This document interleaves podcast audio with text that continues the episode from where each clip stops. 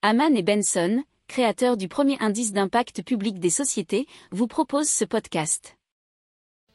Haman and Benson, a vision for your future. Le journal des stratèges. Allez, on vous parle maintenant euh, de transport à, des mers à voile pour limiter les émissions de carbone. Et euh, il faut savoir que le transport maritime est l'un des secteurs qui pollue le plus. En effet, euh, cargo, porte-conteneurs ou vraquier représentent 3% des émissions de carbone à travers le monde. Et c'est pour cela que l'Union européenne a, a, rappelé un objectif qui est de réduire de 55% les émissions de gaz à effet de serre liées au transport d'ici 2030 et bien sûr d'atteindre la neutralité en 2050.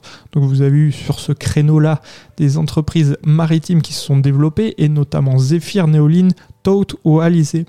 Zephyr, euh, et Boré d'ailleurs, basé à Nantes, a conçu Canopé qui est un cargo à voile capable de transporter maintenant une fusée et dès 2023 il transportera les éléments d'Ariane 6 jusqu'en Guyane. Vous avez aussi Neoline qui est un autre acteur qui est sur Nantes, qui compte développer d'ici 2024 une ligne presque entièrement à la voile entre l'Europe et l'Amérique.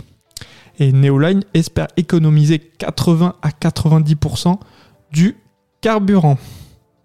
Pour approfondir ces sujets, abonnez-vous à la newsletter de Haman et Benson et écoutez nos autres podcasts que vous retrouverez dans les notes de l'émission ou sur notre site internet.